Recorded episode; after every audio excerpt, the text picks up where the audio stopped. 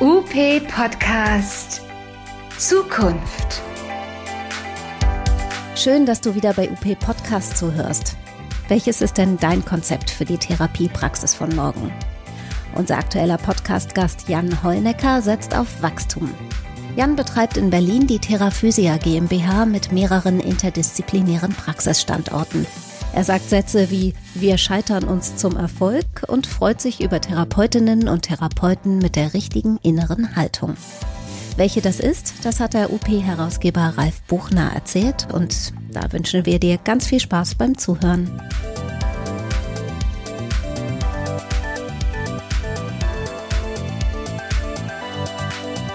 Ja, dann sage ich herzlich willkommen. Heute bin ich verbunden mit Jan Holnicker in Berlin. Hallo Jan. Hallo Ralf, ja, vielen Dank für die Einladung. Ja, vielen Dank, dass du Zeit für uns hast. Wir wollen heute mal über Möglichkeiten sprechen. Also, wo geht es hin? Und ich bin das erste Mal über dich gestolpert, als du einen Podcast gemacht hast zur Therapiepraxis der Zukunft. Das war, glaube ich, mal unser erster Kontaktpunkt, ne? Ja, richtig. Praxen der Zukunft hieß der und da habe ich äh, genau Persönlichkeiten wie dich kennenlernen dürfen. Das war äh, für mich sehr inspirierend und hoffentlich auch für den einen oder anderen Zuhörer. Ja, das fand ich, äh, das fand ich auch spannend. Du hast eine Praxis mit mehreren Standorten in Berlin. Terraphysia heißt dein Unternehmen. Und ähm, ja, du, du versuchst äh, eine bestimmte Art von Therapeuten zu finden und in deine Praxis äh, reinzuholen. Was muss ich mir vorstellen? Wen willst du in deine Praxis haben? Was ist dein Lieblingstherapeut? Beschreib den mal. Entstanden ist das Ganze tatsächlich, wenn ich einen kurzen Exkurs machen darf, weil ich ja wirklich der Zeit gegründet habe, 2015, wo jeder gesagt hat, oh Gott, jetzt eine, eine therapeutische Praxis oder, oder ein Unternehmen, das therapeutische Praxen betreibt, ähm, zu gründen, äh, erscheint uns nicht so sinnvoll, weil es gibt ja äh, gar keine Therapeuten auf dem Markt. Ja? Und und in dieser Stimmungslage habe ich Theraphyse gegründet und dann war klar, okay, wir wollen, wir werden uns dann schon irgendwie Dinge einfallen lassen, die, die irgendwie dazu führen, dass wir attraktiver sind. Und damals war es einfach so diese flapsige, der flapsige Wunsch, ein bisschen cooler zu sein als alle anderen in Berlin.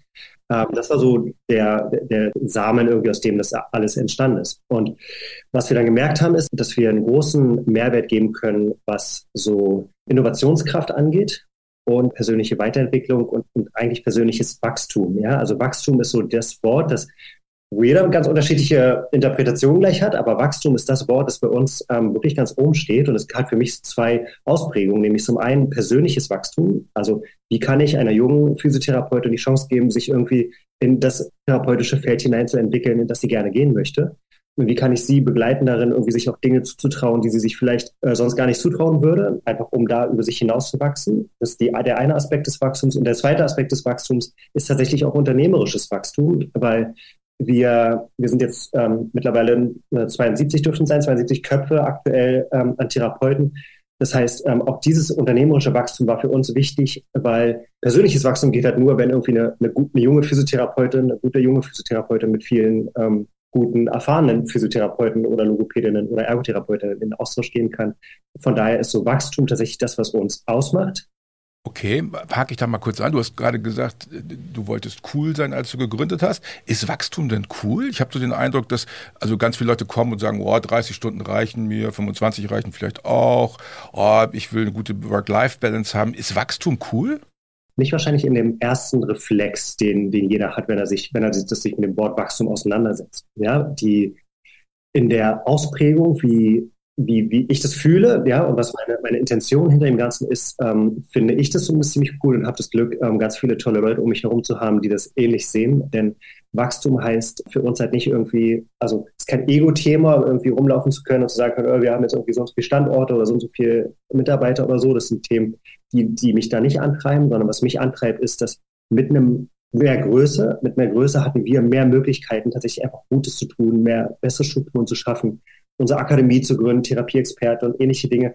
Das sind alles Dinge, die man natürlich nicht mit einer kleinen drei, vier Kolleginnen ähm, logopädischen Praxis umsetzen kann. Da reicht dann die, die Managementkapazität nicht aus. Mit einer gewissen Größe hatten wir dann die Möglichkeit, diese Strukturen umzusetzen. Die dienen dann direkt den Kolleginnen wieder um, um einfach persönlich zu wachsen. Und damit schließt sich der Kreis und dann finde ich Wachstum auf einmal ganz schön cool. Also Wachstum ist eben nicht nur, wir wollen wachsen um des Wachstums willen, sondern wir wollen wachsen um des individuellen Wachstums willen. Das ist ja eigentlich nur eine Frage nach dem, nach dem Sinn auch. Ne? Also das heißt, äh, es geht gar nicht darum, wie können wir quantitativ wachsen, sondern eigentlich sprichst du ja über qualitatives Wachstum. Also wie kann das, was ich mache, mir Sinn geben, mir Spaß machen, morgens aufzuwachen und dann auch Lust zu haben, irgendwas zu tun. Wie gibst du deinen Leuten Sinn? Also das ist ja eine Frage, die ganz viele Kolleginnen und Kollegen gerade haben, die merken, dass ihre, dass, dass gerade die jüngeren Kolleginnen und Kollegen, die sagen, boah, so wie du arbeiten will, liebe Chefin, lieber Chef, will ich auf keinen Fall arbeiten, das finde ich nervig. Rezepte arbeiten ist, abarbeiten ist dann irgendwann ja auch doof und irgendwie ist das kein Konzept. Und wie, was machst du anders, damit die Leute nicht bei dir auch im Hamsterrad laufen, sondern dass sie Sinn empfinden?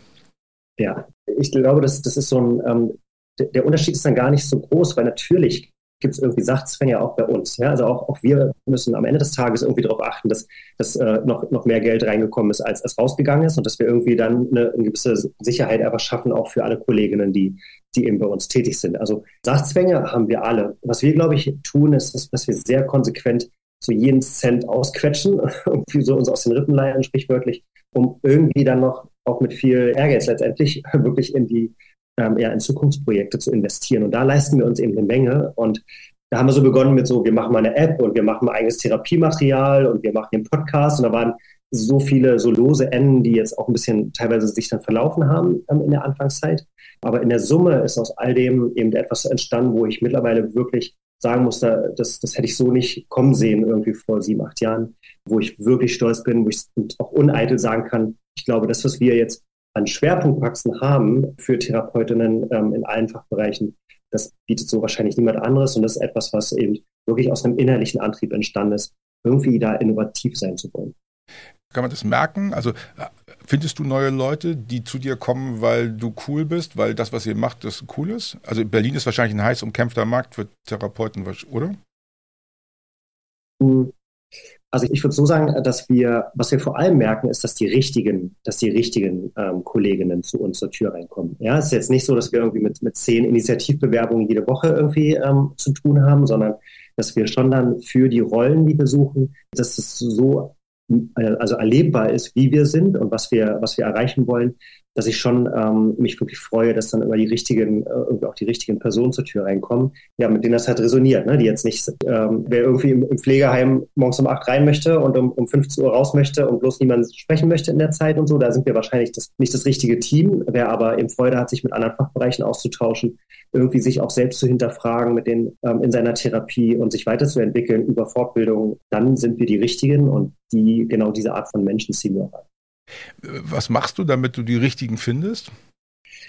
Also unternehmerisch für, für, alle, für alle Inhaber, sage ich mal, ist so der Begriff, mit dem ich äh, mich am schwersten getan habe und mit dem ich mich am intensivsten auseinandergesetzt habe über Jahre hinweg, ist Positionierung. Ja, also wofür stehen wir eigentlich? Und das ist gar nicht so leicht zu beantworten, denn wenn man beantwortet, wofür man steht, dann, dann steht man automatisch auch gegen etwas. Ja, also alleine meine Aussage gerade zu der, der Beschreibung im Pflegeheim, da kann ich mir vorstellen, dass die eine oder andere Zuhörerin sagt, das Ganze ist ja auch nicht oder so. Ja, also diese, am Ende erlauben wir uns so zu sein, wie wir sind. Und ähm, das führt natürlich schon auch dazu, dass einfach Menschen, dass es auch Therapeutinnen gibt oder, oder Leute, die mit uns zu tun haben, die das vielleicht auch nicht mögen oder das nicht teilen. Okay, also ich würde es nicht ganz so krass und ich würde sagen, wenn man für etwas steht, steht man nicht automatisch auch gegen etwas. Aber da hast du natürlich recht, wenn ich für etwas bin, dann lasse ich andere Sachen vielleicht liegen. Wofür steht denn Theraphysia? Versuch mal, mich als, als, als Therapeut zu gewinnen.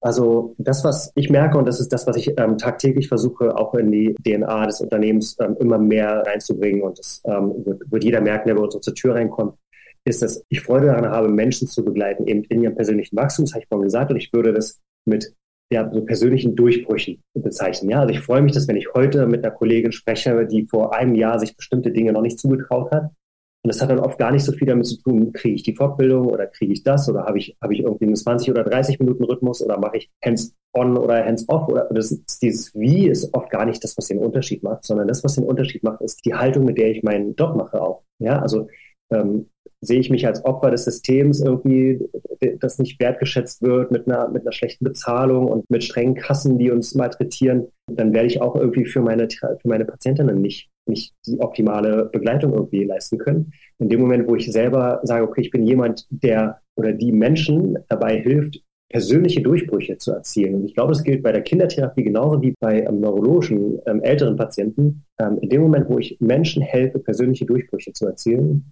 und anfange mir diese Art von Geschichten zu erzählen, ja, und diese Haltung zu arbeiten, ähm, wird man automatisch irgendwie auch das richtige Wie und das richtige Therapiekonzept für sich finden. Und das ist das, wofür wir stehen wollen. Und weshalb wir ganz unterschiedliche ja, auch Therapieverfahren so für uns testen. Ne? In der Online-Therapie waren wir irgendwie ganz vorne dabei, da waren wir sehr ehrgeizig.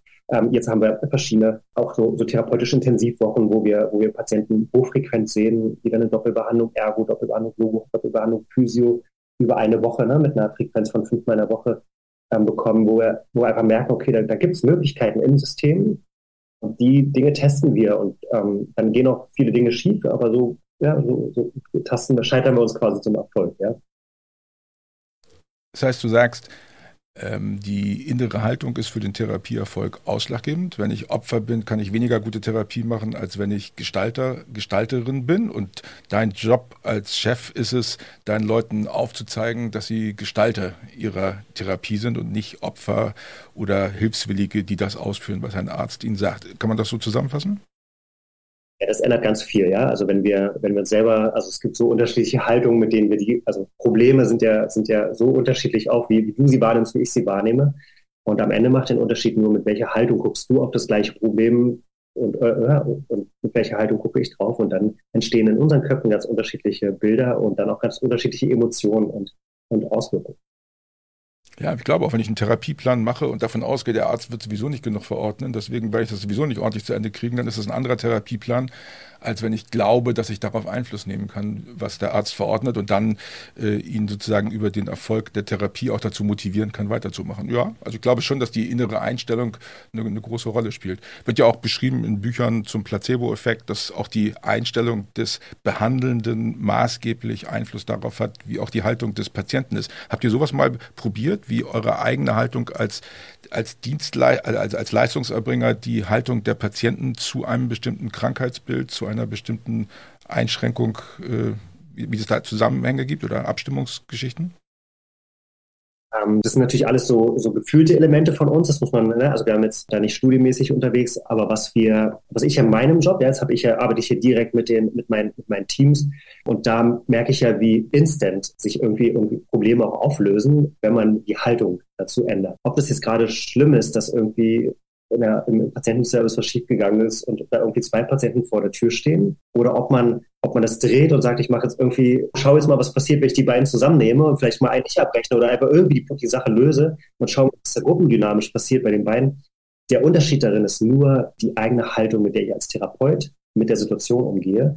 Und in dem Moment, wo ich dann da stehe und sage, äh, da ist doof hier und der, ne, die Kolleginnen an der Rezeption, die haben das irgendwie versaubeutelt und ich bin jetzt die Arme, die hier steht und jetzt auch nicht weiß, wen von ihnen ich nach Hause schicken soll, dass das keinen guten Effekt hat für das Leben der beiden Patientinnen, ist klar. Ähm, wenn ich sage, dann machen wir jetzt aus der, aus der Not eine Tugend und gucken mal, was, was hier Spannendes passiert in der nächsten halben Stunde, dann hat es einen Effekt. Also so, irgendwie so abstrakt würde ich es beantworten. Ähm, ja. Ja, es hat sicherlich auf, auf, alle Beteiligten einen Ausflug. Also ich, wenn ich Patienten dazu kriege, mal zu experimentieren, dann gehen die mit einem ganz anderen Mindset in der Therapie, als wenn sie das Gefühl haben, sie arbeiten hier Termin 10 von 20 oder 100 ab oder sowas. Das heißt, eigentlich sind deine Leute ständig auf der Suche nach Erfolgserlebnissen den ganzen Tag. Kann man das so sagen? Die, zumindest ist mein Ziel, Strukturen zu schaffen, in denen Menschen, die wirklich Erfolgserlebnisse haben wollen, alle Möglichkeiten haben, die für sich zu erarbeiten. Ja, also das, das ist schon etwas, was so da ist. Ob jetzt alle, ich würde mir das als, als Unternehmen, als Gründer würde ich mir ja wünschen, dass alle mit dem breiten Grinsen den ganzen Tag rumlaufen. Ne? Also ganz so, ganz so rosig würde ich es jetzt leider nicht bezeichnen, weil wir haben natürlich genauso Austausche, wo auch wir uns gegenseitig hinterfragen müssen, mit welcher Haltung äh, ne, begegnen wir jetzt gerade unseren, unseren alltäglichen Problemchen. Ähm, aber im Wesentlichen ist, ähm, sehe ich meine Aufgabe darin, eben genau eine, eine, einen Raum zur Verfügung zu stellen, in dem es möglich ist und der soll dann auch Menschen anziehen und, und zieht auch Menschen an. Also da bin ich total sehr glücklich drüber, zieht auch Menschen an, die genau das nutzen.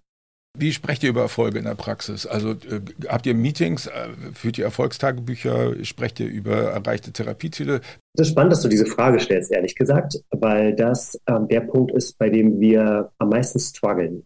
Tatsächlich über, über Erfolge zu sprechen, ist etwas, wo, wo ich sagen würde, das ist etwas, was wir, was, was irgendwie so der, der größte, der größte Hebel ist, ähm, wenn wir über unsere eigene Haltung äh, reden. Ja, das, dass wir uns wirklich regelmäßig bewusst machen, okay, was sind eigentlich unsere Erfolge, wo sind wir eigentlich gut, was haben, hat auch jeder von uns, ja, so Stichwort Dankbarkeitstagebuch und ähnliche Dinge, ja, untersucht, aber, aber sich bewusst zu machen, wo habe ich selber ähm, jetzt wirklich einen tollen Job gemacht heute? Und, und diese Themen in den Vordergrund zu stellen, ist schon der, der größte Hebel, den wir nutzen, um in diese, diese Haltung zu kommen, in die wir dann auch, äh, in der es dann auch Spaß macht miteinander. Also von daher, das ist etwas, was wir üben, weil, weil im Kern, ich habe ganz zu Beginn, äh, also vielleicht mit einer kurzen Anekdote, das, wo wir daherkommen, äh, wir sind ja irgendwie dann auch gestartet in einer Zeit, wo Therapeuten am Limit eben so, so ein Thema war. Das äh, mochte ich eben vom Mindset her nicht, auch wenn ich politisch das toll finde, was da erreicht wurde mit dem, mit dem Ganzen und ja irgendwie auch Profiteur bin. Aber ich habe in meinem Team ganz oft so rausgegangen, okay, ich möchte auch lieber, dass wir Therapeuten ohne Limit sind. Und da fühlte sich halt niemand angesprochen von,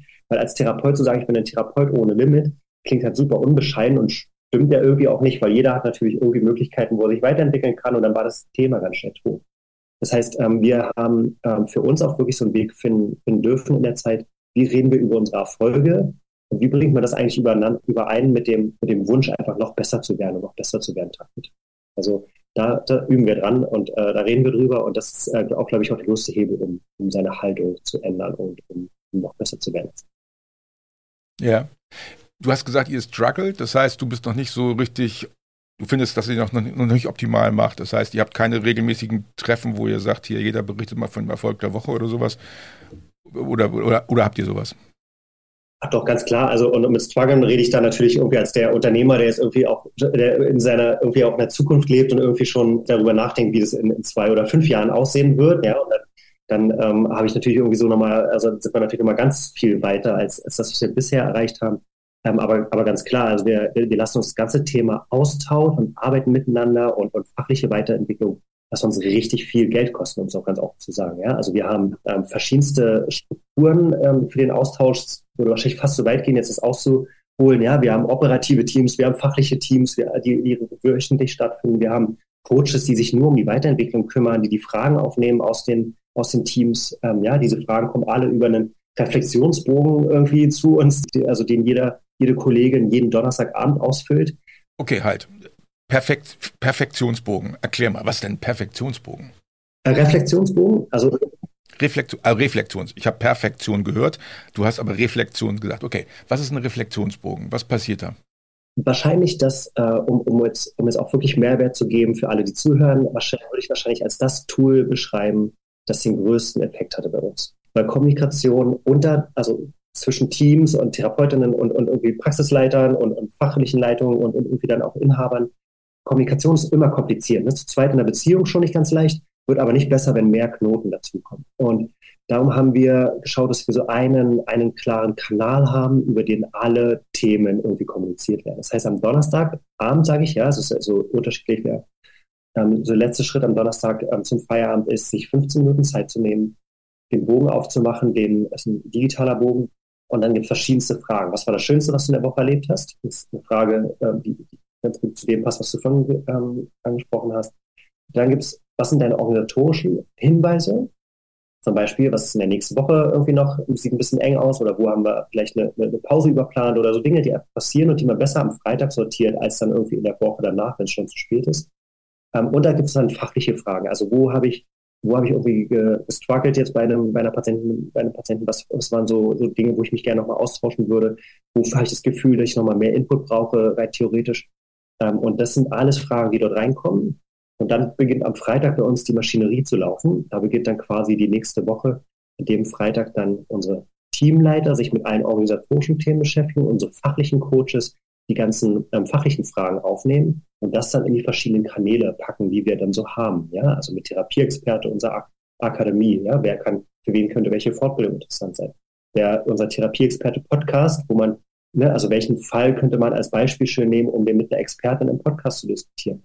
Welchen Fall nehmen wir mit rein in unsere wöchentliche Teamsitzung zu den Fachteams? Und welcher, welchen Fall, welches Thema nehmen wir in unsere Teamnachmittage? Die haben wir alle zwei Monate, wo, wo wir dann wirklich alle zusammenkommen in den, ähm, von allen Standorten und so wirklich die Zeit nehmen, miteinander ins, ins Ausprobieren zu kommen, ins Arbeiten zu kommen. Und das ist dann ähm, ist einigermaßen komplex, aber das reduzieren wir eben, indem wirklich Coaches dafür da sind, sich um die fachliche, um all diese fachlichen Hinweise oder Fragen zu kümmern und um dann auch ja irgendwie die, die Kollegen zu begleiten in ihrer Entwicklung. Und da ist der Bogen ein ganz zentrales Element. Das glaube ich. Also Reflexion ist, glaube ich, auch das A und O von, von allem. Das, das kenne ich hier auch bei uns. Das machen wir bei uns in der Firma genauso. Bei uns heißt das, glaube ich, Anforderungschecks. Das ist etwas, also strukturiertes Vorgehen, um, äh, um zu reflektieren. Ähm, was passiert denn jetzt? Also ich vermute mal, da schreiben Leute auch irgendwas drauf, was sie gerne anders haben wollen. Kriegen die immer wieder Feedback auf ihre Sachen, die sie im Reflexionsbogen machen? Oder und was passiert, wenn ihr, wenn ihr darauf reagiert und was passiert, wenn du mal darauf nicht reagierst? Hast du das schon mal erlebt? Absolut. Und ähm, vielleicht ein bisschen, ein bisschen unternehmerisch, aber ähm, ein gutes System, ja, das, was man ja möchte, ist ja, dass es irgendwie nicht davon abhängt, ob man selber jetzt irgendwie gerade gut drauf ist und das richtig verstanden hat, was derjenige möchte und so, sondern man möchte ja irgendwie ein System, das auch wenn man Themen vielleicht nicht angemessen beantwortet oder so beantwortet, das doch nicht verstanden ist, möchte man ja irgendwie, dass, dass hintenrum nochmal so eine, noch mal eine Meldung kommt oder eine Nachfrage kommt. Das heißt, ähm, eine Frage in dem Bogen ist zum Beispiel auch, sind alle deine Fragen aus letzter Woche oder den davor gegangenen ähm, Bögen so beantwortet, dass du jetzt irgendwie damit leben kannst, ja, oder arbeiten kannst oder, oder das, das einordnen kannst. So haben wir eben so eine, so eine dauerhafte Schleife, um uns da auch gegenseitig in die Pflicht zu nehmen, wieder absolut. Ja, cool. Also du hast sozusagen einen Mechanismus eingebaut, der völlig losgelöst von deiner persönlichen Aktivität funktioniert und mit der du Lücken füllst. Das ist doch ganz spannend. Ähm, also wer, wer dir zuhören will oder deinem oder deiner Praxis zuhören will und wissen will, was ihr macht und worüber ihr denkt, der kann sich an an einen Podcast ranhängen und der Podcast heißt? Der Podcast für Therapieexpertinnen. Als Therapieexperte-Podcast findet man den auf allen Plattformen ähm, oder eben auch auf unserer, auf der Webseite unserer Akademie ähm, therapieexperte.de. Okay. Da können wir mal gucken. Und da können wir dann sozusagen mitkriegen, was gerade eure Themen sind. Also ich vermute mal, wenn da ein Thema läuft zum Thema, weiß nicht, Schlaganfall, Nachsorge in einem bestimmten Fall, dann wissen wir, da hat vorher jemand im Reflexionsbogen gesagt, ey, ich brauche mal Input zu dem Thema. So ungefähr muss man sich das vorstellen, oder? Ja, das ist absolut eine Struktur, ähm, die, die uns hilft ja, also in den Austausch zu kommen mit anderen, aber die Themen kommen ganz oft aus unserem Team heraus oder eben von den Teilnehmern unserer Akademie wo dann so Nachfragen kommen, wo sagen, Mensch, da stimmt der Aspekt, der, der, der ist nicht rein nur inhaltlich zu bedienen, sondern da ist schon nochmal gut, wenn man den jetzt ähm, separat beleuchtet mit einer Expertin. Und dann geht dieses Fallbeispiel in den Podcast. Und dann äh, kunterbunt die, die Themenvielfalt, also wirklich von ähm, klassischen, in dem Fall von 0 bis 99, sind da, äh, ist da für alle was dabei. Ähm, da werden wirklich therapeutische Alltagsthemen ähm, und Herausforderungen diskutiert. Zwischen Therapeuten mit Expertinnen, die sich dann in dem jeweiligen Fachgebiet richtig gut auskennen also als Abschluss sozusagen, was passiert, wenn jemand diesen Reflexionsbogen nicht ausfüllt oder nur so Larifari reinschreibt? Gibt es sowas auch? Jetzt gibt es hier bestimmt Leute, die sitzen und denken so, oh Gott, oh Gott, oh Gott, oh Gott, oh Gott, ich will das gar nicht wissen. Wenn meine Leute das aufschreiben, was da steht, äh, da, dann, dann, dann gucke ich lieber nicht hin. Was rätst du denen? Ähm, die, du glaubst gar nicht, wie, was, wie, wie toll es ist, ähm, damit zu arbeiten. Also das ist natürlich, wir, wir kennen das alle, ne? Donnerstag, da ist ähm, eine ganze Menge vorher schon passiert, was dazu führen kann, dass man irgendwie das Gefühl hat, die Woche war so richtig blöd und dann hat man irgendwie sucht man diesen einen Kanal, wo man mal richtig Luft ablässt. Ja, auch das kommt natürlich vor. Und das liest man sehr gut in der, in der Art, wie dann gesprochen wird, ist den, den Kollegen manchmal gar nicht bewusst. Aber auch das ist natürlich der perfekte Indikator für mich, ähm, jetzt mal in, in, die Reflexion zu gehen ne? und zu sagen, okay, was war die, was war die, was ist da passiert vorher, was ist, hat dich dazu veranlasst, das so kritisch zu formulieren dann auch. Ne? Und in der Regel, und das ist so eine, eine Grundhaltung von mir dabei, niemand macht ja irgendwas, um den anderen zu ärgern und niemand schreibt ja irgendwie, benennt Themen so frustriert irgendwie, um, um jemand anderen, also mich dann zu ärgern oder, oder unsere Teamleiter zu ärgern. Das heißt, ähm, das ist ja die perfekte Basis, um auch miteinander ins Gespräch zu kommen wieder. Ne? Da sind wir wieder bei der Haltung. Also was in der Woche hat dazu geführt, dass du so geladen warst, dass du irgendwas Bedürfnis hattest, dass kein Reflexionsbogen ist, sondern ein Meckerbogen. Und das ist ja eigentlich genau das, was wir haben wollen als, als Führungskräfte, dass wir dann da einsteigen und dann mit den, den Kollegen wirklich arbeiten. Das hilft mir. Und durch den Schmerz zu gehen, würde ja auch das befördern, was du ganz zu Anfang als Ziel ausgegeben hast, Wachstum. Also das ist dann sozusagen auch persönliches Wachstum für Inhaberinnen und Inhaber. Ne? Ja, geht durch den Schmerz.